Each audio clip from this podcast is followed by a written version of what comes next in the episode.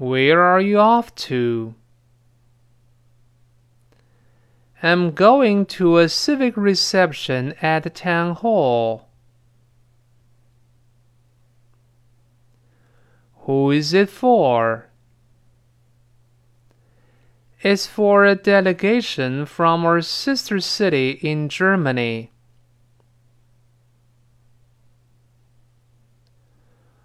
Well, I must say that outfit really suits you.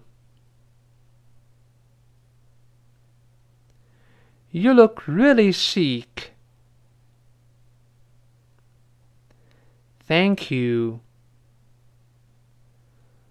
I want to look my best for the foreign guests.